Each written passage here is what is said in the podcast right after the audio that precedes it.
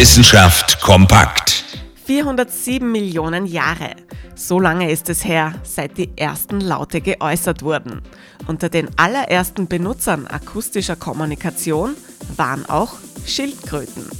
Ja, Sie haben richtig gehört. Schildkröten können sich untereinander austauschen. Und das tun sie auch gerne. Manche Schildkrötenarten sind sogar richtig gesprächig. Die Grundlage für die Kommunikation der Reptilien ist etwas, was wir Menschen auch haben. Eine Nasenhöhlenöffnung, sprich eine Verbindung von Nasen- und Rachenraum. Die Ausbildung einer solchen Verbindung geht weit in die Geschichte zurück. Etwa 407 Millionen Jahre. Das haben Forscherinnen und Forscher rekonstruiert. So gesehen sind wir sehr, sehr weitschichtig mit den Schildkröten verwandt. Und übrigens auch mit Schleichenlurchen, Brückenechsen und Lungenfischen. Gut zu wissen, oder? Für den Fall, dass Sie eines Tages Smalltalk mit einer Schildkröte führen. Interessante Themen aus Naturwissenschaft und Technik.